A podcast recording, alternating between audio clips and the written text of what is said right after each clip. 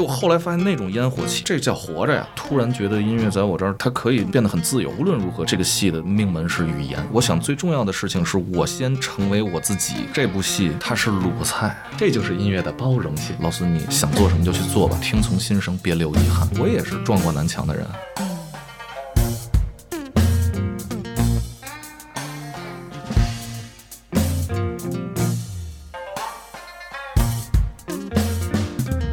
大家好，欢迎来到新一期的撕票俱乐部，我是唐小友。你就能感受到今天我们整个聊天的环境。我之所以不怎么强调说录音啊，是因为我们真的是约了很久这个聊天，对吧？就是有吗？就 搞得我们很不愿意来似的。不是不是，你们就是非常非常忙，是真的啊！感受到了这个浓浓的北方的气息，北方的味道。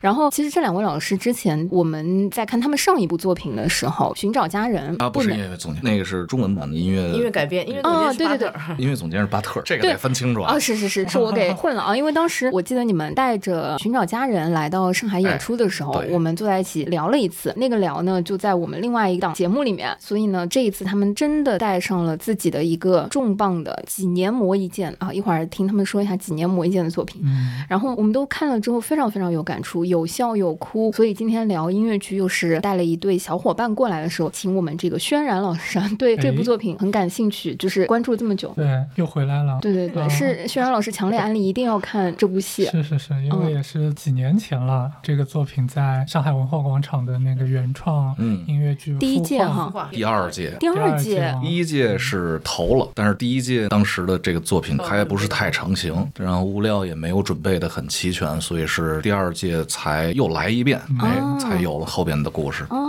我已经不记得第一届文化出了。哎呀，注意港口，注意港口，对，不行，这个得注意港口。那第一届的作品有很优秀的这些作品，什么盛思谦哦，我确实没看过啊。好像那个南唐，对南唐后主哦，南唐是第一届。其实南唐后主那个作品就很优秀嘛，他们是第一届的孵化，然后他们制作周期，包括到后面一直在优化，一直在优化，所以其实对我又有一种他们跟你们是接一块儿的那种感觉。因为那个第二届孵化的时候，他们现场有一个认标的仪式嘛，所以就是好多人以为是其实他是第一届的哦，所以人家这个周期长嘛，就磨出来好东西呀。这个我们也都感受到了好东西啊，就是上一次我们看那个南唐的时候，嗯，我们也是觉得非常有意思的一个作品，然后甚至你们共享了一个制作公司，然后共享了很多舞美设计老师啊等等。但同样呢，我觉得徐小环老师这个做南墙跟做南唐还是 发挥了他很大的不同的这个变身啊，不同的功力。好，今天所以我们邀请到的，呃，我觉得在南墙计划这个作品里面，其实我们是认识很久了，然后一直看着你们带着这个作品的一点一点的生发，所以我觉得是请到了这个戏的最重要的两位。别别别别别把罪拿掉，这都得注意钢口和磕不敢磕不敢。不是不是不是，我在自己的地盘上表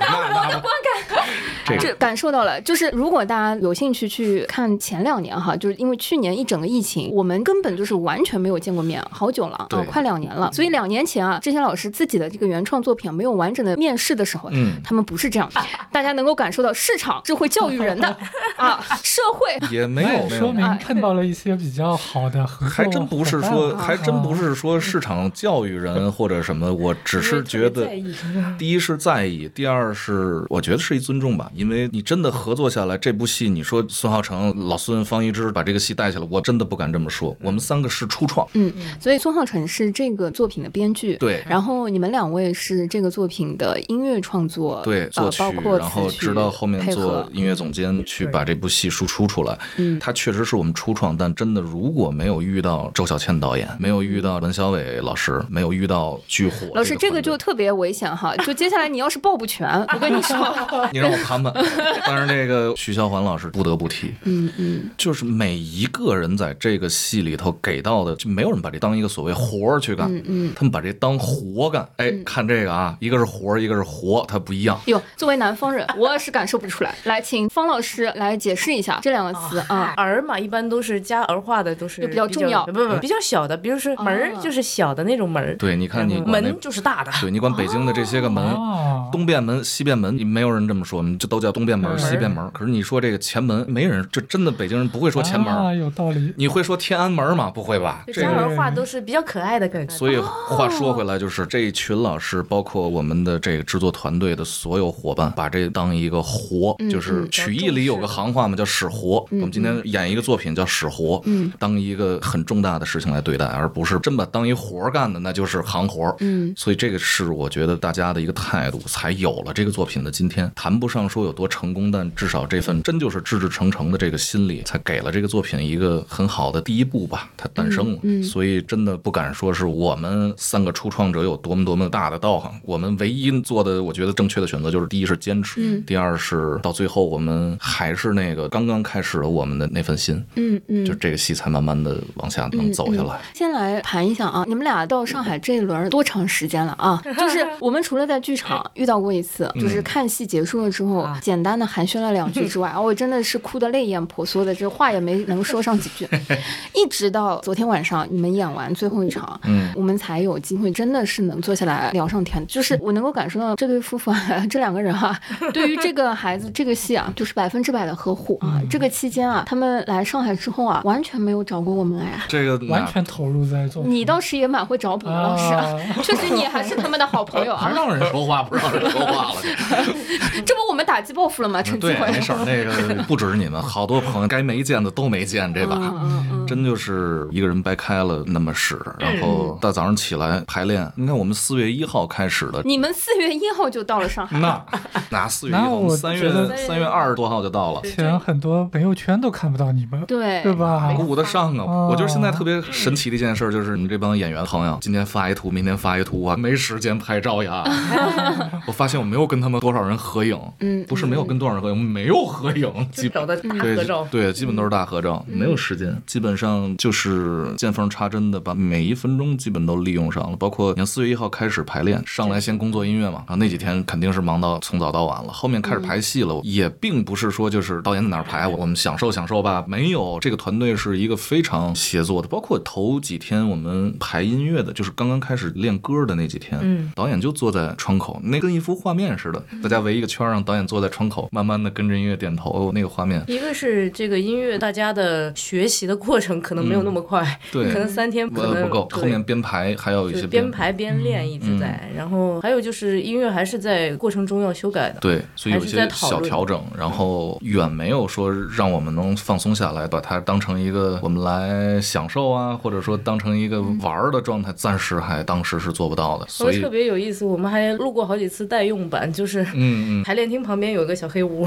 嗯，就是他抱个吉他，然后我手机举过去 就录一个代用的转场音乐，过场音乐啊，有一些比如说这个地方新加了一小段东西啊这样的，所以就是前期还是很紧凑的，每天一直到他北京去修改的那一段，他再把完整版再做出来，所以前期一直在磨磨改改，然后每天早上起来，我们十点开始排练，我俩基本接近九点吧，八点五十多九点住的不远，很近，走过去就到，嗯，早早的跑过来，我俩先给自己开个声。不然吼一天我真定不下来，先给自己开一声。演员说：“楼上那个是不是你们？就是有快板的声音。”对，楼上快板的声。我自己早上起来，反正就那点东西嘛，灌口啊，就是以前养成的一习惯，什么灌口啊、快板书啊，大伙先整俩，我自己热起来，然后演员陆陆续续的来，哎，该回课的回课，该开小灶的开小灶，这个一天慢慢的一点一点开始排戏也好，教歌也好，一天一天就这么过了。排练厅的日子就这样，日复一日。然后就别说约你们了，我俩真的就说哪天想出去散散步，去个公园走走，没有，很紧张。就包括休息的那天，一般我们是周日会安排休息。我记得每一个休息日啊都有安排，基本都有安排。嗯。然后突然有一个休息日没有安排了，我那天真的就是感到我不知道该干嘛。嗯。我也不想约朋友，我就真的蔫不出溜的又跑到自己跟方老师我说咱们去排练厅坐会儿吧，就在排练厅坐了一个下午，就在那儿发呆，然后一个人在那个场上走柳，来回走，走着走着，然后有些唱段，我在想我怎么把那个感觉告诉演员，我自己先试一遍，哎，就这么着，一天一天一天就这么过来，所以又享受，但是又紧迫，所以就没有约你们，表示抱歉。这么说，我觉得有一点点原谅了。对对对，你看是不是就找回来了？一点点哦。那我其实蛮好奇，如果从三月底啊，四月份完整的到现在六月中，就六月初，整整就是几个月的时间，到昨天上海的首轮末场演完，你们是什么感觉？就是我我们从最早有这个想法，比如说这个是文广的原创音乐剧孵化第一届的投稿作品，那也就是说到现在文广第五届、第六届。其实是这样，这个戏二零一八年十一月二十多号吧，应该没记错。这么清楚，就是你在网易云上发的那一首，是发那首。当时孙浩辰听了我的作品，找到我那一天，站内信的日子。对，我是把那天算作这部戏的开始。对，就是很多朋友来问我说，觉得很特别。我说你要是看这个作品，你就一定要去网易云上找一个音乐人，然后叫老孙，你只要搜老孙，然后他有一首那个节奏布鲁斯那个，然后你开始往下拉的时候，发现什么京韵大鼓、作词作曲啥啥全是老孙。然后这，然后这里面他 一个人还扮演好多个角色啊，就是从那首歌开始。真的就是后来养成一习惯，开始我就笑他，我说我请不起乐手，嗯，仗着自己啥都学，所以基本上全部的乐器就比如当时做独立音乐嘛，嗯，所有乐器我就包办了。然后所以一写那列表也是闹着玩，不是为了炫耀，就是跟那个音乐的那个气质是刻意要做这么一点小彩蛋，嗯，就什么三弦老孙、鼓老孙、吉他老孙、贝斯老孙、键盘老孙，最后底下加一句为什么都是老孙？因为他穷啊，至今仍然如此。嗯，大家听到南墙的这些音乐啊，其实它是百分之九十五以上都是实录，都是你自己在录音棚用那个乐器录出来，对，基本就是纯，然后再合轨，再合到一起，对，这就是录一个大棚一块儿我就录完了啊。因为同期 有同期录管弦乐，也有分期嘛，这个现在技术手段很丰富。但是像南墙的这个音乐，它就是也不是说请不起乐手或怎么样，我倒觉得现在不是这个原因了，是因为我觉得它有很多特殊的东西，可能我不太敢让，就是我把我的信息告诉第二个人说，来，我要一个这样的东西来，你告诉，担心会有折损，对，还不如我自己来呢。嗯，所以就仗着自己有那么一点点儿，把吉他当三弦那种，对对对，就把这些就全都搞定了。而且这里面很多很零碎的小乐器啊，这些高频的这些，就是大家听上去会刺到你的这些声音，通常那些乐器都还挺不太好搞的，比如三弦这个就不说了。然后比如还有后面有一些很走心的东西，里面会有一个你们听到有那个笛声，嗯嗯嗯，有。一根笛子有俩，一个是英格兰的叫西笛，就锡纸的那个锡，一个这个，然后还有一个是爱尔兰哨笛，嗯，这两个笛子，哎呦我去，这俩糟钱花的太值了，也没有很贵，没有很贵，但买的原版嘛，就是真的是那个原版进口的那个音色就出奇的神，嗯，你别把它当一个说地狱类乐器，它就是人类共同的一个情感，就是一出来那个声音，哎，一种扬帆远航的东西也好，或者一个直插你，照着这个东西一开始的功能可能就是航海啊，对，包括祭祀啊等等等等，所以它带着这种特性，然后你再把它用在这样的音乐里，它会产生新的化学，嗯，所以就比如说大家听摇篮曲的那个中间会有一个哎哨笛一出那个东西就是那感觉，嗯嗯，抹到你内心深处最温柔的那个地方，南墙的音乐就是这么来的嘛，所以就是不太敢把它在二次交到第二个人手里，没必要了，我觉得，既然我有这些东西，我就玩呗，那后面什么快板乱七八糟那就更别提了。我有去看的小伙伴就是说，如果南墙的整个音乐剧出专辑的话，他一定会买。然后我就想说，哎，这个要是出专辑，我跟你说，写出来更吓人，就是什么老孙、老孙、老孙、老孙、老孙，很有可能哈。反正也是老孙。我跟你说，和和声就是老孙加方老师啊，就听得出来。我在现场都能听到一些和声是你们俩自己配的。哎，对，就那个，比如我是你爸爸，前面玩了一小段阿卡贝拉，嗯，啊，那个还真就是我一个人搞了一个这个声音，它就是一些小尝试，就天马行空想到那儿，我觉得它就该是这个，没有什么技巧，就是这个地方我要用什么，不是先行的，就是本子拿给我往那一摔，老师我写好了，你看看这个，我一看，哟，这好玩，怎么起这音乐呢？咱玩个什么吧？啪一试，哎，倍儿对，那就来吧，嗯，真就是天马行空，本能的给到我觉得他应该有的东西，没有太过技术，就是我跟方老师有个执念，就做音乐一旦用技术去做，我就要考虑这个音乐是不是有问题了，或者说这个地方我们是不是出问题了，嗯嗯，所以我们跟孙耀成合作下来这么多年形成的默契，就是他给到我的东西，只要我能完全不需要靠技术的时候，他一定一定不会差。哎，那我们先说哈，就是一八年十一月份，你收到了那个站内信，你还记得站内信是什么内容吗？老师你好，我叫布拉布拉布拉。对，然后我想写一部有关什么什么的音乐剧，我听了你的音乐如何如何如何，就是因为正好那一年嘛，那一年发生了很多事情。一八年三月十五号，给我打开音乐之门的这个人骤然离世，那是我的师傅，嗯嗯，就我师傅的走这件事儿，给了我极其深重的一个打击，就是你突然突然觉得你在音乐的这个领域，在艺术这个领域，再也没有一个人能告诉你对错了。然后我是跟着他们把所有的，因为作曲技法是有上限的，嗯，就这么些技术，从最早期的这些学院派一直到现代派，这些该有的都有了，基本榨干了人家。就是他能教我的都教我了之后，有一年跟我说，行了，我能教你的都教你了，孩子去吧，你现在可以听什么什么什么什么了。之前第一步是不允许我听流行音乐文化里的这些什么爵士啊、布鲁斯这些不许，就是你先把基础打好。当时还不忿儿，觉得哎呦，你对我这么苛刻。然后后来明白了，把那些基础打得扎扎实实之后，再去开始就世界各个地方的这些音乐，你才能走得更扎实。然后再出来的东西，它是有根的。所以后来再经过几年自己的这个积累啊什么的，哎，突然在一七一八年的时候，觉得自己遇到瓶颈，就是不知道哪种音乐属于自己，就不停在尝试，不停在尝试。那时候还用技术在写东西，还远没有达到说今天我可以很本能的输出，还到不了。就是那一件事儿吧。一八年春天，我师傅骤然离开了我之后，一个很深重的打击之后，花了一个月的时间吧，然后慢慢的爬出来，慢慢的回归正轨之后，我突然发现，我好像好像有点打开任督二脉了。突然觉得音乐在我这儿，它可以变得很自由。嗯，再加上那件事之后，我就变得开始任性，引号任性，就是一些我觉得我不想做的事情，或者说这件事情做完纯粹是为了生计，我就不想做。嗯，我就越来越想去做那种我觉得有意义的，能留下点什么的。也许它不挣钱，也许它不能给我很好的生活资本，但是那件事我不得不做。我从那年开始，慢慢的变成了这么一个活法，然后就越来越拮据，所以才后来在那年的。此处要放出那首布鲁斯的歌。我三更天，我的歌还没写完，囚禁我的房子已是烟雾弥漫。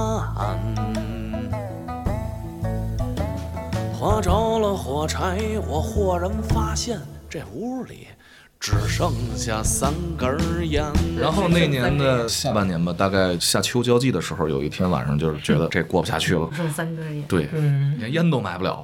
我印象很深，就是那首作品，它最后还有一段像小品，早上在买买那个蛋饼，嗯，对，说什么咸菜送嘛，什么送嘛。这咸菜不要钱吧？这韭菜花、这蒜、这辣椒也都不要钱。哎，对对，这都不要钱啊！太好了，你这一样给我两斤打包带走。另外，我你看。我消费这么多，你是不是得送根烟抽？一下子自己变成了那个自己原来觉得瞧不上的那小市井，也不是瞧不上吧，就觉得原来那个不属于我。哎，我后来发现那种烟火气，这叫活着呀。嗯。然后那时候就觉得，这不是最舒服的东西吗？这最有生命力的东西吗？从那个三支烟布鲁斯那个作品写完之后，当时也没觉得什么，就是一个自我消解，就是觉得写一个给自己打打气，反正生活还得继续嘛。哎，写完之后后知后觉，发现这个音乐好像有点意思。人在最潦倒的时候会听布鲁斯，会写布鲁斯。那个音乐就是我形容布鲁斯是啥啊？就是学术的角度，你可以把它理解为现代流行音乐的祖宗，就是一个非常极简逻辑的东西，但是它给了现代音乐的无数可能。后来它衍生出了爵士啊、乡村啊等等等等，它就是一个我觉得现代音乐的一个根。大连那个歌，对对对对，是自由的。对对对，这个是我觉得在现场渲染老师最喜欢的一首歌。玩了一个美国音乐简史，在那个南墙里面。嗯，然后你为什么会喜欢那首歌？现场其实就是这个作品吧，里面。除了有戏曲、音韵的曲艺、曲艺，对吧？嗯，然后还有摇滚的东西以外，还有很多不同的音乐的类型在里面。这一块也可以让老孙来给我们介绍一下啊。也不是说为了有这些而有这些，它就是撞上了。就比如说南墙里面那个大连有一段很华彩的一段 solo，它其实也不是说就是为了一个 show 而去故意的卖弄什么。剧情里这个人设他就是他的父亲玩这些东西，所以他追随他父亲的脚步，对这对他很了解。他对遇到这么一帮很臭屁的。小子，嘿，哎，我得拿这镇住你。嗯，哎，那我怎么镇住你？我就给你来一段。我告诉你，就是现代流行音乐是怎么来的。嗯，他也镇住了我们。对，从美国黑人音乐的这个演变史嘛，最早的美国黑人音乐的这个 blues，然后一直衍生出了爵士。当然，我们就非常非常简化的一个，就是因为篇幅的限制嘛，一点一点。那我在我的个人的弹药库里，它只是我弹药库中的其中一小部分。嗯，就跟你玩那个厨艺，到最后它其实就是跟做化学实验一样，这跟这个碰在一起会产生什么化学？其实。就是这部戏就是这样，就是剧情给到我这个，那他就应该用什么什么样的化学去实现这个剧情？嗯嗯，也都并不是说为了我要创新，我要融合，我不是为了这个而去做的，是因为这个剧情给了我这个契机，所以这个必须要跨过孙浩成。所以是先有了那个剧情大概的框架故事，还是说你那首歌或者是那个风格的音乐？先有剧情，这个一定是跟着剧情走。我觉得这个音乐剧的音乐如果脱离了剧情，一定是危险的事情。嗯，是后边剧情可以改，但是一开始的那个设定肯定是在那儿。你们是怎么聊上的？他给你发了个私信，然后听到音乐说是我有一个。他当时其实我后来回头翻了一下那个时候我们的那些点滴，我觉得其实开始浩成也因为不认识嘛，都很陌生，他也就是希望得到一些建议也好什么的，包括他也找了很多其他的音乐人，这个我都知道，他跟我聊过。但 是就是他正正的撞在了我的枪口上，正正的撞在了我最柔软的一个东西。嗯，刚才提到我的师傅嘛，因为我刚刚学音乐的时候，学音乐特别晚，十七岁那年，就为什么跟南墙这个故事特别有缘分？嗯，我也是撞过南墙的人。嗯，十七岁之前，我跟这个小六是刚好相反。嗯，我的家里没有人做艺术这一行，就整个这家里头就翻家谱，没有人跟艺术沾边儿。嗯，所以就是突然有这个想法的时候，大家就觉得嗯太危险了。家里人也没有说恶意啊，就是觉得这个东西我们不了解，我们没办法帮你，太危险了。嗯，就一直搁置，一直搁置，直到十七岁那年，当时发生了很多事情。我从初中到高中吧，就其实不是特别太平，就发生了很多事情。然后后来一个很偶然的契机，我觉得那个时候就觉得，如果我这辈子没学音乐，没走这条路，可能真的会非常非常后悔。当时就赌了一把，嗯，就是 这个方老师我都跟他说过了啊，当时我的初恋。当时我的初恋其实他是一直在学器乐嘛，他是要走这条路的。然后当时他跟他的老师正在上课。我在正式学音乐之前，其实已经无师自通的开始写一些旋律啊，写一些东西。他就拿着我写的这些，就是完完全全不着边际的东西给到他老师。然后有一天，应该是二零零六年八月底某一个晚自习前，那会儿还用小灵通，打了一个对，打了一个好长的电话给他。我说我的那个模拟成绩这次又下来了，哎，反正就高不成低不就吧。我也不知道未来怎么，就很迷茫。当时我觉得我不想走这条路。我觉得我家里期待我成为的那个角色，我成为不了。嗯，觉得我性格不合适，我也不喜欢。我想跟你一样，我也想学音乐，我怎么怎么样，说一大堆。他说：“哎呀，别废话了，我在我老师家，他想跟你说。”我当时很社恐，我说：“哎，我不认识。”啪，人家不管三七二十一，把电话塞给他老师。那个电话打了一个半小时，嗯，哎，就那一个半小时，后面改变了我这辈子的人生轨迹。嗯，然后当时聊的什么，我现在已经完全记不住，但有一句话就记了一辈子。那位老师跟我说了一句话，他说：“你要相信，有些人的血液里，他就天生流淌着音符。”烤得滚烫，我的心跳跟着节奏荡漾。然后这句话我就记了很久，就因为这一句话吧，我当时就觉得行了，我得赌一把，不然我真的要后悔一辈子。然后就跟我的家人说，我想学音乐。我们家人一开始呢肯定啊，妈，我想学音乐。哎，儿子该吃药了。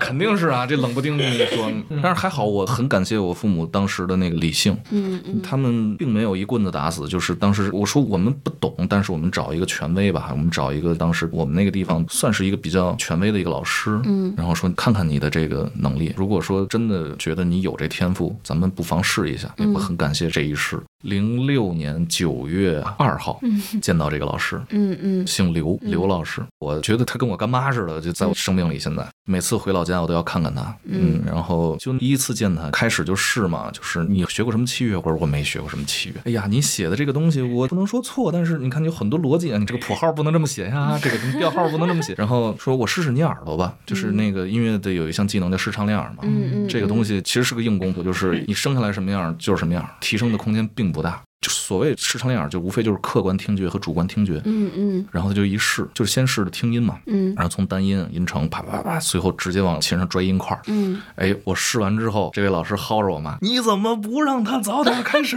对 我我我一度以为绝对音准这件事情是在五六岁以前，如果没有训练的话，其实是很难达到的。它是有一定训练的可能的。嗯嗯。但一定是这个东西还是有一点先天性的东西。嗯嗯。所以就所谓的这个训。练包括所谓的你说的这些东西，它其实个规制，只不过就像文物，你需要扒开这些土。嗯嗯，这个训练只不过是扒开这些土。我觉得像我这种以前是学民乐的，就是它不是以五线谱的那个机制，是以简谱的方式。我连那个调都是在小学音乐课上非常简单的皮毛的接触的话，就是我觉得是很难。这不重要，其实它只是不同的那个记谱逻辑。嗯，但是我觉得就这个东西，当时来说，我觉得我自己也不自知，我以为大家都这样。所以你一开始就写的五线谱。对，啊，是啊，这个故事就更早了，这得讲俩小时。所以其实你自己是因为开始正经想要学音乐了之后，获得了很多正反馈和这个自信，是吗？算是吧，就是第一次见到这刘老师，就这个路算是给我摊开了，就我们家终于是信任我了。然后后来才到北京，然后跟着我的师傅，就第一次见我。后来的我说的我的师傅，然后也是一开始你得考学呀，很现实的问题是我们还有三个月就要考学了，可是你一天钢琴没练过，你要考你得学钢琴啊。嗯，我说那怎么办？那练呗。嗯嗯。然后说那你选一曲子吧，我们挑了一个曲子，开始他你准备弹什么？我得知道知道。我说我想弹德彪西的《水中倒影》，老师说你给我出去。你说你知道这个曲子有多难？我说我知道，老师。可是我就是五岁的时候听广播，有一次听到这个东西，我觉得太神奇了。这个音乐是我觉得世界上最神奇的音乐，怎么怎么样说了一大堆。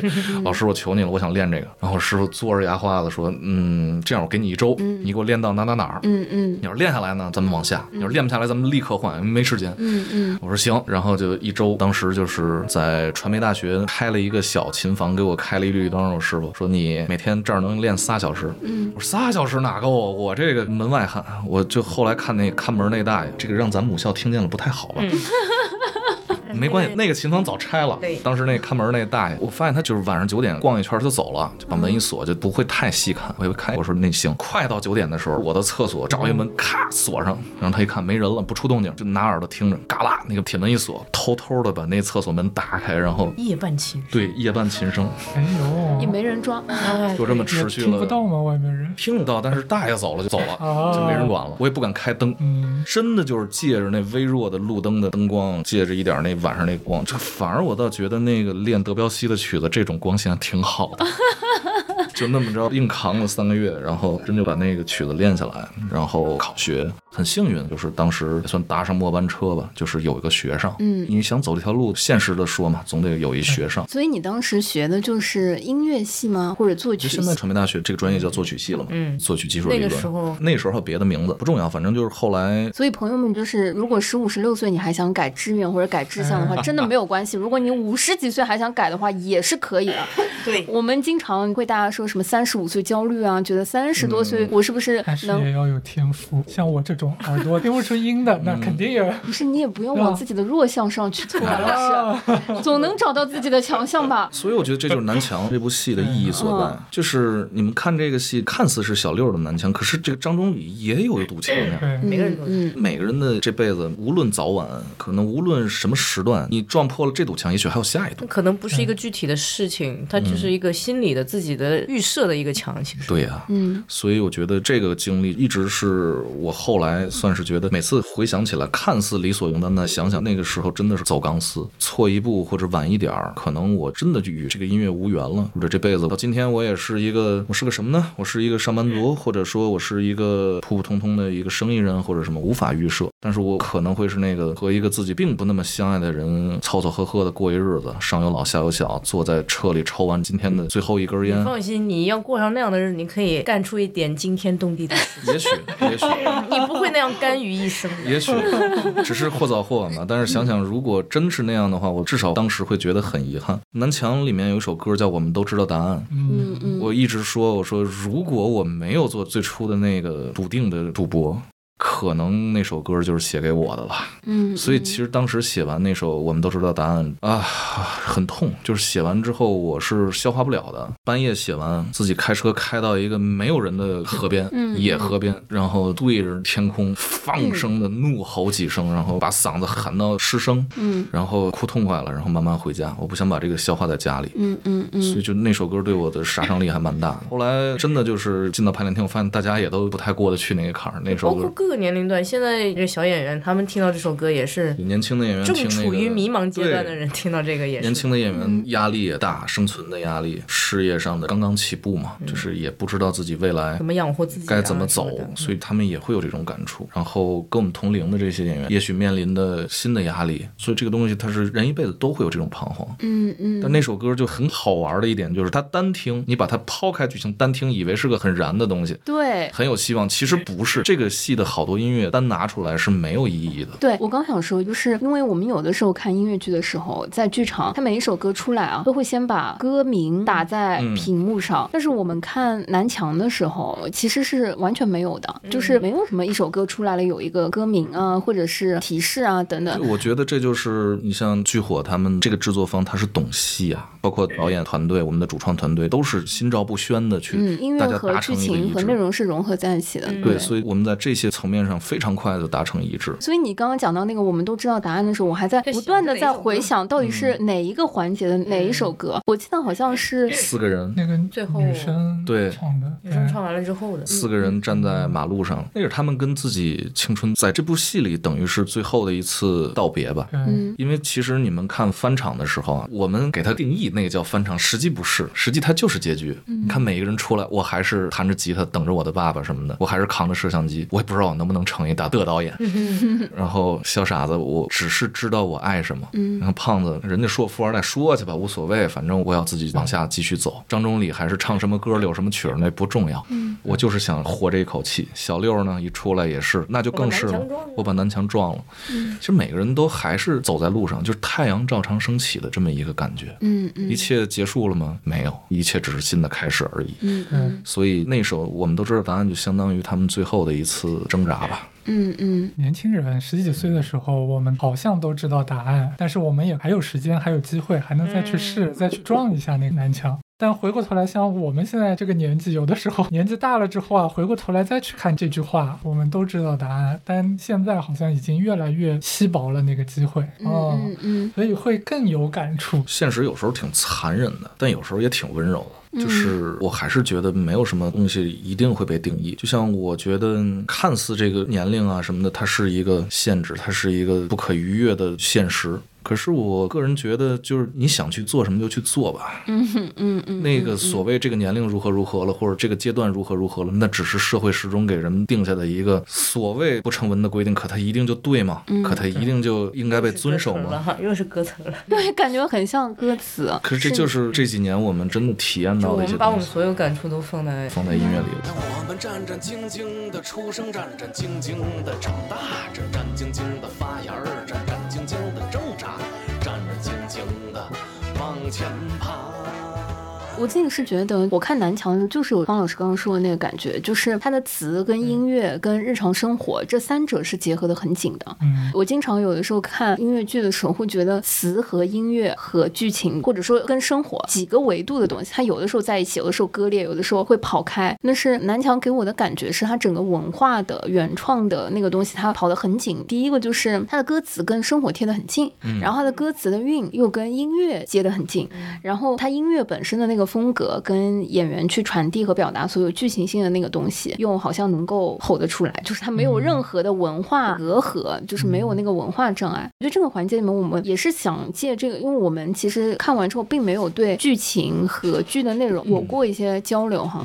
我其实在这个作品里面，我觉得很可爱的是，每一个角色都有他自己的 BGM，就是每一个角色都有他很可爱的地方，算是一种巧合吧，没有特意的设计什么东西啊，其实就是。是可能写到那儿，他就真就长。比如说我我印象很深，我觉得那个班主任的角色是很出彩的，是的。然后演员也非常契合，就也没有换过哈，几场基本都是。这两个白老师都挺有意思的。你要知道，就是这个南墙里面的好多，我跟方老师就定了一个也算是一个原则吧，一定不要把歌唱当成歌唱，嗯，还是戏剧啊。对，音乐剧最终最终它是戏剧啊。嗯嗯。我本来是想，也不敢跟人家说对比什么，我们也不敢说就是做了一个多么多么新的东西，我们只是觉得我们做了一个我们心里。认为那是对的东西，嗯，就是唱台词，嗯嗯，所以这个戏你们要知道，上画的那个五 A 排练厅里，一进门左手边那块黑板上面，从排练开始就上面密密麻麻的写满了各种贯口、绕口令啊什么的。我们干的第一件事是先揪语言，嗯，倒不是说让大家说北京话，嗯，只是为了把这个字说清楚，嗯，好多时候歌唱性的东西如果过分的时候，他会把那个字拗的不像那个字，嗯，从而这个信息传递它就会有一层。隔阂，嗯，就是我需要看着字幕，这脖子不停的不停的扭，对对，这个评价有点太高了。真的真的，虽然是我觉得有北方文化的基础在，但我其实基本上真的不用看字幕。这个就是我们也不叫大胆的尝试吧，就是我还是那样。没事，就是你们做到了啊！我觉得有很很多说，可能就是没做到。我们哎呦，千万别这么说。每个戏的性质，每个戏的。刚想说，这其实是个现实主义。对，这个是个现实主义题材的戏，它适合这么干。嗯，对，生活的词它就是很生他。必须说人话啊！是，就是我跟浩成，我们这五年下来，我们的这种合作方式就是这样。我跟浩成说，你得写人话。然后我们音乐也好，歌词也好，其实我们是互相影响的，互相引号干涉的。嗯嗯嗯，就是他写的词给到我之后，我要有的时候非常诗意，对，很美，很美。但是有时候可能我要给他改的稍微人话一点，嗯，或者说我改完版，然后他再拿回去，嗯，这个不是我要的东西，我再改回来一点，最后中和中和中和。他说我一定要保留这个什么信息，对，他会跟我们沟通。所以其实这个洗来洗去，你洗一遍，他洗一遍，我再洗一遍，你再洗一遍，无论洗多少遍，最后我们核心的就是算成最早最早的那些非常非常精髓的东西，不会给他拿掉的，就是他要的东西，我们一定一定得保留，这是我俩立的一原则。然后很多金句儿，那个号称的金句大王，就是那些非常大家可能在剧院里被这一句刺到了，那一定是孙浩成内心深处最灵魂的东西。嗯，把那些保留的，给他最大限度的给他放大，给他保留下来。所以其实最后它是一个基本是以人话为主，但情志所致时可能出现了那么一句很有诗意的东西。我觉得这个比例它就健康了。嗯，所以这个从观感上来说，绝大多数是台词。那台词之外，更多是感叹。嗯，比如张忠李的那首独唱《冰天雪地》里的那首，叫这个冬天那首，看似是戏文，但其实它是哀叹。嗯，它也不是纯粹的我要唱，它还是合着他的这种情感和表达。嗯，所以无论如何，这个戏的命门是语言。嗯，也不是说北京话，只是语言。我要你字正腔圆，我要你把信息给的清清楚楚。所以每一位演员的戏里付出的东西太多了。我们俩，当然那天昨天晚上末场，我们该说的都说了，也给大家写了一封发自内心的信。这里面我知道他们下了多大功夫，每一个人，包括昨天的庆功上面也有好多演员在说，他们其实压力挺大的，非常难。嗯，但我还是希望，就是从我们到演员，既然这场相遇发生了，就何不成为更好的自己呢？嗯，就是互相成就呗。嗯，如果能在这部戏里找到更好的自己，我觉得我们就没白写，嗯，大家也就没白辛苦。他们会说，哎，可能我不知道我标准是什么，我不知道怎么做是对的，但是。其实我想说，我们也不知道，我们也不知道。这个戏就是啥是正确的？对这个戏难度的很多的音乐，它是有一定即兴的性质。比如那个大连那首 solo，这布鲁斯怎么写谱啊？散唱呀。林哥怎么写谱啊？他没有一定只规定说，在这两个小节里面，你把这个词儿给我走完。但是这个音乐本身是极具风格性的，所以他们下了很大功夫。所以他们听了好多类似的音乐，他们才能。所以每个人的版本会不一样。对的。所以每个演员在这一首歌和这个片段，因为他相当于替所有的观众在。在做一个音乐科普的一个工作，他要唱几段那个旋律，他要舞蹈，还要解释这些旋律。这个不奇怪啊，就比如说你去找一些黑人音乐里面很经典的一些作品，是的，各各种就是它跟 jazz 本身的原理很像。你去听它的不同的版本啊，比如这个人唱，然后后面有比如翻唱，比如这个 B B King 唱了一版，过了几年 Johnny Cash 唱了一版，再过几年 Clapton 唱了一版，他们唱的一模都不一样。是，那这就是他的音乐性质。所以到了这部戏里头设计这种东西，那我当然是觉得每一个演员呈现出不同。同的东西，不同的精彩，我觉得它才是一个健康的事情。如果大家都是一模一样的，都是精确到秒的，这音乐就死了，嗯嗯，它就没有意义。所以确实，现在的这三个大连这一段完全会有自己很精彩的诠释，风格各有各的精彩，非常非常漂亮的诠释。我们那天看的那一场，我还印象比较深的那个卡斯的组合，首先我印象最深的一定是爸爸李秋萌老师的那个角色，因为没想到啊，我没想到那天是李秋萌老师。李秋萌本来是在那个阿波罗尼亚。穿西装这种状态下，然后但是我更早有看过他一个如果啊，就在那个音乐剧的作品里面，他演一个餐馆的中年面瘫呃，不是面瘫面馆馆主，就是蒙面瘫了，还？那个戏里，我当时就是印象很深，因为他是个偏中年城市焦虑的一个作品，然后他确实是里面演的最好和唱的最好的。他现在这个作品里面，他又是有京韵的那个台词的那个，对，包括这个张中礼这演员，就你们听。提到了，我也想说，这三个张忠礼的演员诠释出来，张忠礼也不是一模一样，性格就不一样。是的，对他们有各自的风骨，每个人风骨跟风骨不一样。嗯，你像邱猛属于那种就不太恰当啊，就蔫坏。对他还挺好玩，因为他发那个传单的时候，我们都抢着那个，就是他整个人，我觉得还是很松弛和那种玩的那个部分。然后我那天真的看的是非常非常感动。前面就是第一次，我们徐小婉老师做的那个舞美布景是真的有点东西啊，就是没想到上面第三次那个幕全部拉开，然后一整排衣柜的时候，那个爸爸在上面一件一件的摸着那个衣服，下面那个舞蹈演员啊，我现在很想要微信啊，就是真的厉害，就是那个身段是我们近期看的那个。所以你说我们要是一个一个演员去夸呢，这个时哇，间那个真舞蹈是不够。舞蹈演员真非常非常好。然后到他结束发传将军啊单，，将军老师，那对太是吧？全场应该只有他独舞就那么一段的那个表现哈。对将军霍泽安这两位就是在那一段跳 solo 的这个舞者，然后南墙的编舞是那个崔健老师，我们也很多年的交情。我那天跟崔健说，我说两年前的时候，就是二零年那个 showcase 是他来跳的。哦，他自己跳的，他的。亲自上去跳的。那天跟我崔我说，你是第一个用肢体把我弄哭的人。哦，他那个真的然后非，常然后好。将军是第二个，霍泽安是第三个，而且张忠礼和年轻的自己最后有一个对视。哦，那个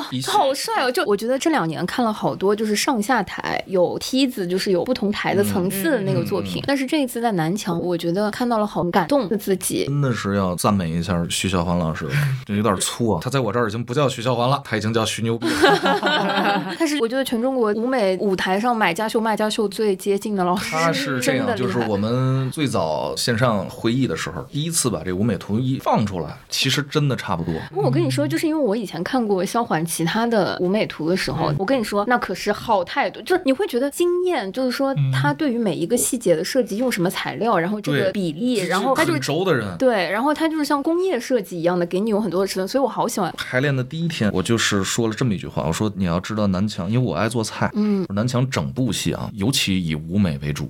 我说这部戏它是鲁菜，哦，重嗯鲁菜就是你看嗯你想说重油重对味，对吧？对这是刻板印象。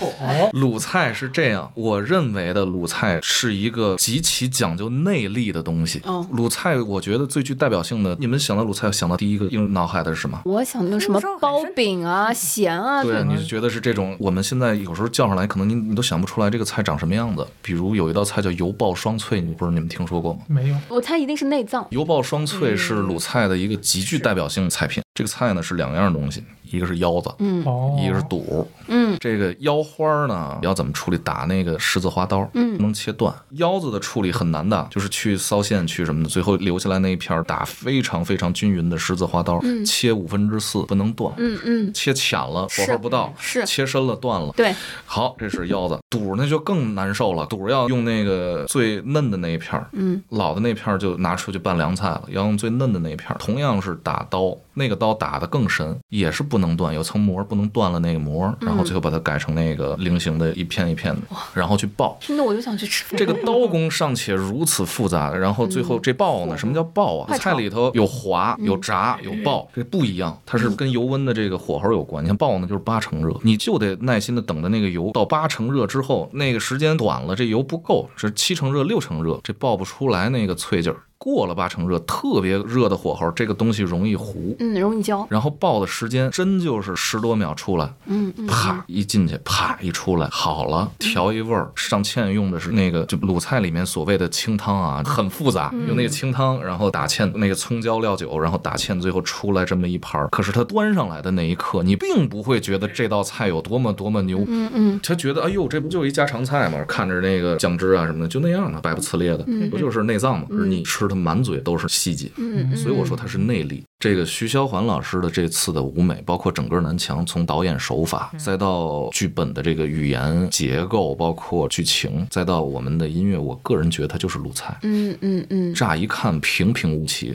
甚至有点土。嗯，放在剧院也有点土啊。对，不是，作为一个上海观众，还不能说吗？对他没有那么所谓阳春白雪，或者看着那么华丽，可是它里面就是那一些小的内劲儿。你知道我在上海看这个，我我都觉得说，如果在北京的话，是不是在龙福剧院？你知道吗？就是那种 懂我懂。你知道吗？我很难说那个质感，它看起来似乎就是举一个反向的例子啊，就是淮扬菜。嗯嗯嗯，淮扬菜以精致。对，淮扬菜你从视觉上，精致，这个百家就能吃到文思豆腐的人。是。那你的刀工真的很厉害。练呗，真的就是除了作曲跟做菜什么都不会，作曲之余就是做菜，是我唯一的调剂。就是只有切文思豆腐的时候，能让我的那个脑子里不想一些杂念。不是，这就是冥想哎，朋友。差不多，就是在心里。差不多。你切的时候，那个文思豆腐就是你不能看它，就是呼吸得屏住，然后按照同样的均匀的节奏，一点点的感受那个指尖，就放松，就跟开车似的。松啊，要松。哦哟，越松弛它越出品。你一紧，手一紧反而不行。所以那个出来，然后废料也多，这边角料不要了。其实一盒豆腐用三分之一左右出品，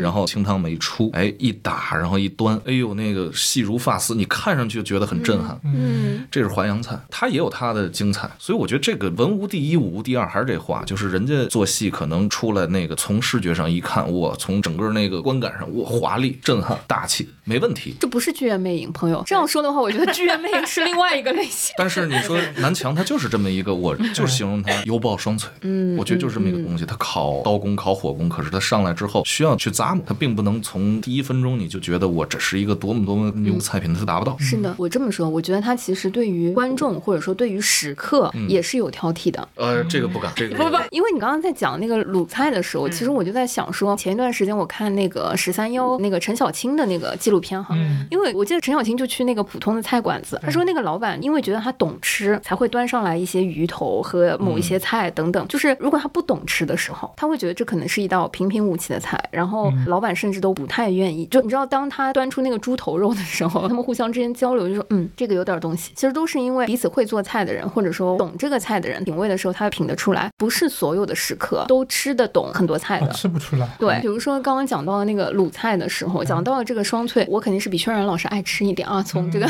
但是这但是这个话我们真的不敢这么说，也不能这么说。其实就是您买票进来，您要看这部戏，不能说就是您看不懂，哎，那你不懂，不是给你看。这个话我觉得不是这意思。确实，但是但是有一个什么情况，就是确实是一路买卖伺候一路主顾，一路酒席款待一路宾朋，有些东西众口难调吧。我们能做到的就是幸运。嗯，但如果说这个菜您真的不爱吃，或者说您真的吃不出好，我得跟您道一歉。那对不起，那我做不了那个，至少这部戏里我做不了那个淮扬菜。哎，但是我想这么说啊，就是说，因为今年有一些音乐剧进来，比如说我是有给我的长辈买那个剧院魅影的票的，因为剧院魅影中文版从文化内容和这个视觉的效果上，其实我觉得他们比看英文版的或者外来的版本的，就他们去看外来版本的剧院魅影，他会更能够感受。但是同样的南墙计划，我也是请我长辈可以去看的那种。嗯，然后我们也有小伙伴，就是同场，他是他妈妈来上海出差，然后他陪他妈妈一起看了南墙。然后看上半场的时候，当然他妈妈没有看过什么别的戏啊，因为之前他们就是去美国看过《Hamilton》。除了这个之外呢，啊，他妈妈没有怎么接触过音乐剧，他也不是很懂啊，自己女儿为什么会喜欢音乐剧这个东西。然后他看了南墙之后，上半场觉得哎乐乐呵呵，下半场他妈就在哭，就是他妈也是很喜欢的，他真的就是大家在分纸巾的状态。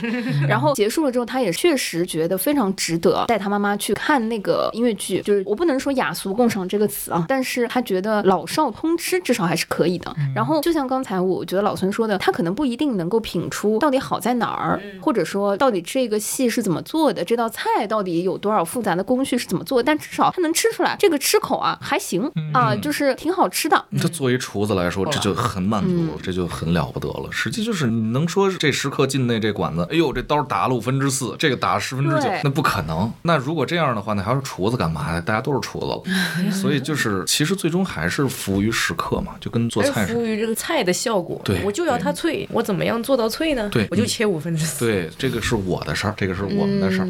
嗯，所以就还是那话吧，做戏我们不能把自己摆在说多高的，我要教育观众，我疯了，我教育观众，我们俩。我跟你说，观众教育你，对，他教育观众。这个话这一说出来，我觉得这戏这个就有问题了。所以我们真的就是抱着一个潜心做戏的这么一态度，就是大家如果真的觉得这儿不好了，您说，您说，我不一定听啊，但是您得说。哎，那好，不如我们今天先说说。哎呦呵，没有不好吗？有的呀，也不是光说不好，就是说我们也是很难得，可能有机会可以交流一下这个，因为我们对这个作品的感情和关注真的是非常非常深，就是从最早那个布鲁斯到后来一点一点的看到他的那个孵化展演，到这一次，我觉得轩老师可以先讲讲你最喜欢和你的一些感受。我最喜欢其实是整个这个作品的一个大的方向，就给我一个感觉，就是它永远满足你的胃口之后还有新的东西给你。嗯，就是像音乐的部分，对吧？我们一开始看这个故事啊，它应该有曲艺，对吧？应该有摇滚，哎，但没想到后面还有京韵布鲁斯，还是京韵的布鲁斯。这你之前就知道了啊？我知道，但对于普通观众来说，对吧？嗯。然后里面还有一些关于摇滚的一些历史的表现，嗯，对吧？还有一些其他的音乐类型，我也讲不出来啊。但是我能感觉到这个里面很满，嗯嗯嗯。然后第二个呢，就是演员身上很多东西也让我感觉哇，没看到过。一个就是跑上来先是那个京韵的那个感觉，嗯，讲那个北京话的那个状态，哦，很 OK。然后又感觉他们唱啊跳啊，好像那个主角啊从头唱到底，我觉得累死了感觉。然后还要在中间翻跟头，对，哦，好多那个舞蹈肢体很丰富，然后那个舞蹈的部分也很丰富。然后这个戏就让我感觉，就不单单是那些我期待中或者我已经预感到的一些东西之外，他还给了我一些更多的、更新的一些东西。嗯，这一块其实是现在的作品蛮难得的。然后另外一个就是他有价值观的。哎，我刚想说，价值观很正哎。哦，然后父亲跟儿子有矛盾，但是回过头来，我也想站在父亲那边。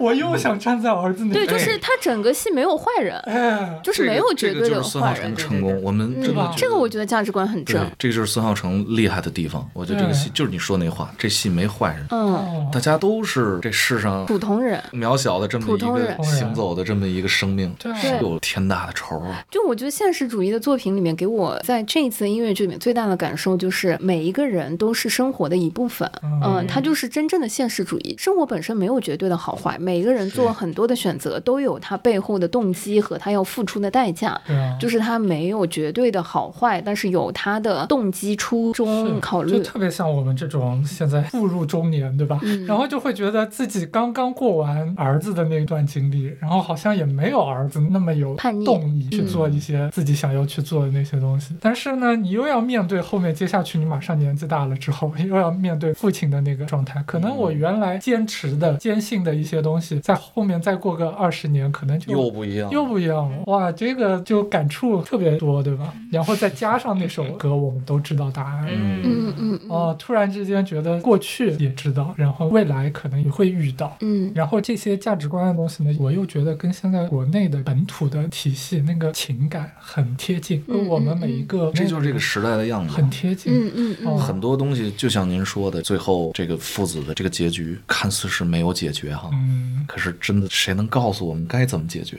这是生活，这就是现实。嗯。很多时候就是带着这种不和解、矛盾。嗯。但是我们就往下走吧。嗯。这是我们能往下的唯一的选择。所以其实最后，就像我们每个人在现实生活中，其实你说是无奈，但现在也就达到了最后的这么一个平衡。嗯。真的和上一辈的和解，就你理解我，我理解你，这不太现实。嗯。但是你说有多大的仇呢？那没有啊。嗯，一切的一切还就是两代人的爱不一样，嗯嗯，方式不一样，所以就是很吊诡的这么一个命题。嗯，我们给不出答案，我们不是社会学家。我们要能给出答案的话，我们社科院去干的。哎，这块其实也是我蛮想讨论的，就是因为我跟小友老师其实从前两年开始，我们就一直在讨论一个话题，就是现在国内的一个大环境。其实之前有疫情，之前疫情给了我们可能生活当中、工作当中、人生当中。中三年的时间里面，其实有很多的一些坎坷，可能有有一些不顺的一些东西。然后这个大的时代，可能也会让我们觉得有一些焦虑。嗯。哦，特别是像我们现在工作当中，确实也看到了一些很多的消费场景，已经不像是一九年疫情之前的那个火爆的那个场景，好像也跟去年二二年的那个时段，大家刚刚从疫情当中解放出来那个爆发式的那场景，好像也不一样，好像有一些收敛，有一些内收的这样子一个情绪在那边。所以其实前两年我们一直在讨论说，我们很想在国内，希望说能够看到一些更有乐观精神的一些。东西，然后可以帮我们让大家能够在这样一个大的焦虑的一个环境里面，可以往外走，可以走出来。嗯，所以你说这部戏我们最终聊的是啥呢？是真的说我们去解决一个东亚家庭的矛盾吗？那 不是，解决不了。我们去解决怎么去继承上一辈的意志吗？不可以。我们就一定要抛开上一辈，就我们想干嘛干嘛，也未必是一个很好的选择吧。可是最终最终这部戏，我觉得最高级的一点，也是我最喜欢浩成啊，包括周导给到最后的结尾，我们的。感受包括我们俩自身，我觉得就是你刚才说的那个答案，怎么在这个时代里头获得这么一丝力量？我觉得这个戏最终讨论的是什么呢？最终讨论的是找自己。嗯嗯嗯。成为张成义，我想先成为我自己。嗯嗯。我觉得这是这部戏最精彩的一句台词。成为张成义之前，我想先成为我自己。哪怕我也现在也不知道我。对，即便我不知道我的未来会怎样，我不知道。但对不起，我想自己试试。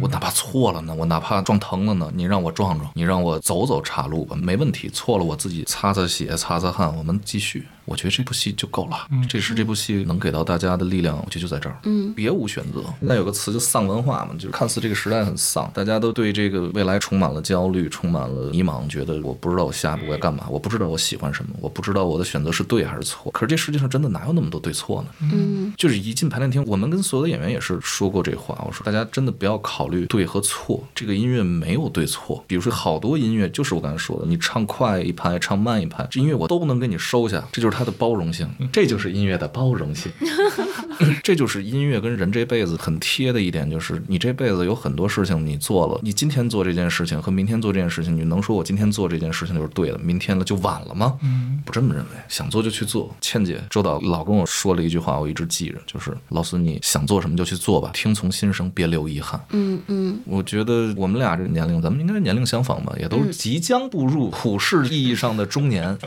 可是我觉得我还行。我还有那个永远年轻，永远热泪盈眶（括号永远不听话），嗯嗯嗯，还是这样，不懂迎合，不懂八面玲珑，不会讨好，不会在社交里面去让大家通通觉得舒服。因为我觉得那个对我来说，我不认为它是最重要的事情。我想最重要的事情是我先成为我自己，成为更好的自己。我先认同了我自己，因为这样的自己，我周边的朋友吸引来这样那样的人，他是因为我的自我认同，所以他才跟我走到一起。我们有共同的价值观，我们有共同的。喜好也好，有些不认同你的人，哎，如果这方面我们达不成一致，但我们可不可以求同存异，先把这放下，我们合作？再不行，那就算了呗。所以为什么要物以类聚呢？为什么要让每一个人都喜欢呢？有时候我也很矛盾啊，就是做音乐剧跟做独立音乐还是有区别，在很多时候，音乐剧你终归还是要和观众们见面，就有时候我们要非常理性的去做一些选择，嗯，这个是幸事，就是每次把门打开，观众进来，获得这样那样的共鸣，给到我们这样那样的反馈，这对我们来说都是极其幸运的事情。嗯，我觉得这就是我们拿我们的价值观，拿我们的表达去和大家去碰撞，然后我们这一群人在这两个多小时的梦里一起。获得了一些能量，这就很幸运的一件事情了。然后独立音乐又不一样，独立音乐就另一个座右铭了，就是这个音乐是先写给我自己的。嗯嗯，有人喜欢那是偶然，嗯，但实际它最后的效果是一样的。总有那一类人，对，会我们最后还是要去吸引相辅相成的人。或者说，哪怕不是一个世界的人，但是我们是不是可以擦出火花，有新的化学？所以人跟人之间很微妙吧？我就觉得还是那话，没有对错。这世界就有坏人们？有，但是至少我觉得爱戏剧的，能在这个屋檐下的人们再坏，坏不到哪儿去。说句话就是这样。嗯，所以这就很幸福了。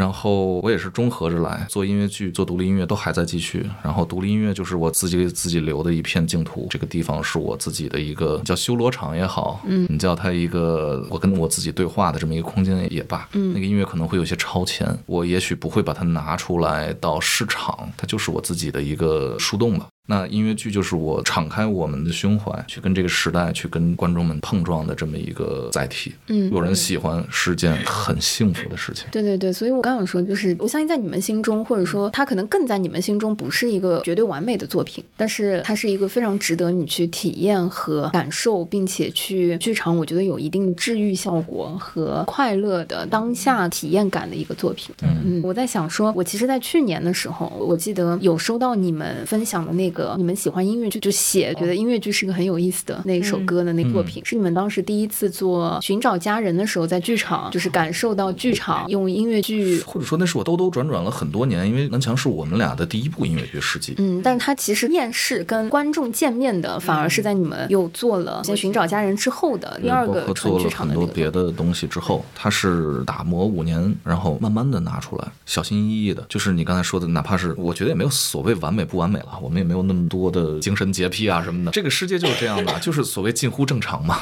就是拿出来的东西我们不留遗憾，对我们来说就是引号完美了。嗯，我们确实在这个戏上已经，就是我首演完的那一天哭的跟孙子似的，就是在这个阶段能够做到的记录当下的对状态和水平和想要表达的东西的最丰满的一个作品。对，说句特别粗的话，就是首演前我就说过，首演完那天我又说了，我说这个作品今天首演了，明天我不幸死了，我觉得那天大家在台上拍完合照，我从那个下场门走回化妆间的那段路啊，就怒吼了一句：“爷这辈子值了，理解理解，真就值了。”我觉得没有遗憾了。嗯，这个戏做出来之后，在音乐剧上面，我跟我的先师就是我们的愿望达成了，就是我在学音乐的最初的时候，他跟我说：“哎，那个孙中泽，你的音乐不是散文，哎，它是故事，它是有线性的，你可以试一试。哎，你知道音乐剧吗？当时很早啊，你才零六零七年的时候，你知道音乐剧吗？这东西在咱们国家刚刚兴起，我觉得倒有点适合你这种不循规蹈矩的人，你可以未来试一试。就这句话，其实成为了后来的一个契机嘛。但是就因为这句话，我就觉得音乐剧这东西在我心里特神圣，我就觉得不是随随便便我就要去开始的。所以在这之前兜兜转转做了很多的事情，独立音乐也好，影视也好，纪录片等等等等，摸爬滚打了很长时间。我觉得 OK，是时候遇上一个本子了，就是孙浩成。当时也没有本子啊，就是一个概念和一个基础的一个梗概给到我，我就觉得就是他了。我不知道为什么，就是你看，这就是我这个人横冲直撞，但没冥冥之中就是靠着本能活着，就是当时的本能告诉我这个东西值，应该去做。所以哪怕当时什么都没有，非常非常艰难的从第一年。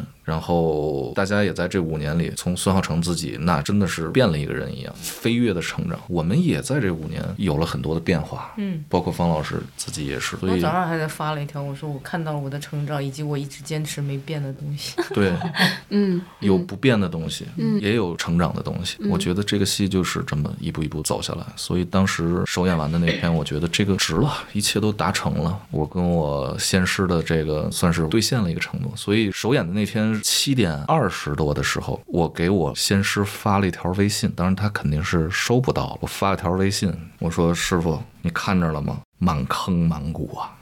那确实那天是满坑。第一天真的是没地儿坐，我们俩站在那个音控室里头看的戏。我说：“您看见了满坑满谷，我的梦想照进现实。我相信你会来看的，你一定会来的。”就那天，就觉得这件事儿我就放下了。嗯，这件事儿我才看五年了，一八年的三月嘛，到现在五年了，五年多了。嗯，这才是真真正正的把这个关，我心里的这个口子，算是彻彻底底的通过这个戏给填上。我觉得他不会太差。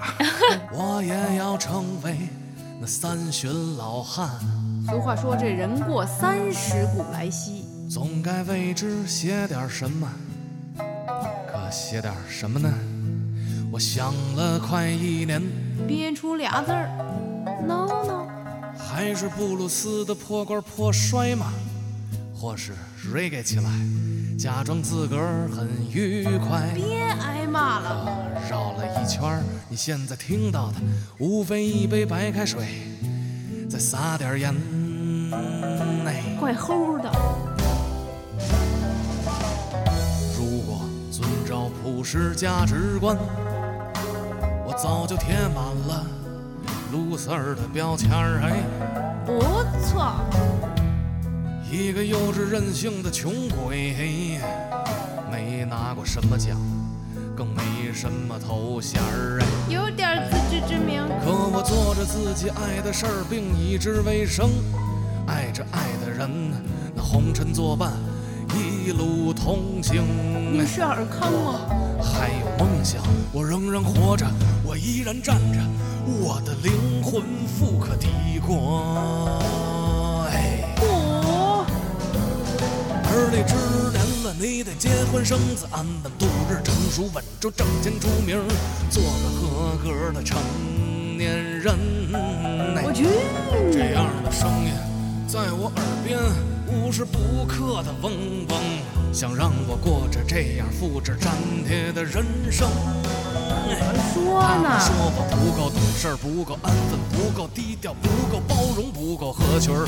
医院清单不符合大多数人的标准。这么大罪过？他们看着我的眼神儿，好像看到动物园的猴子，可在猴子眼里，你也是个白痴。所以我哭着，笑着，感动着。愤怒着，写着心里所有苦涩和快乐，写一点真的、美的、浓郁的、震撼的，盼着时间的真假善恶。我只想用我不疯魔不成活的这辈子，在我坟墓的石碑上开出花朵。我只想多少多少年后，我能给这世界留点什么。当我唱完最后一次生日歌，这辈子值了。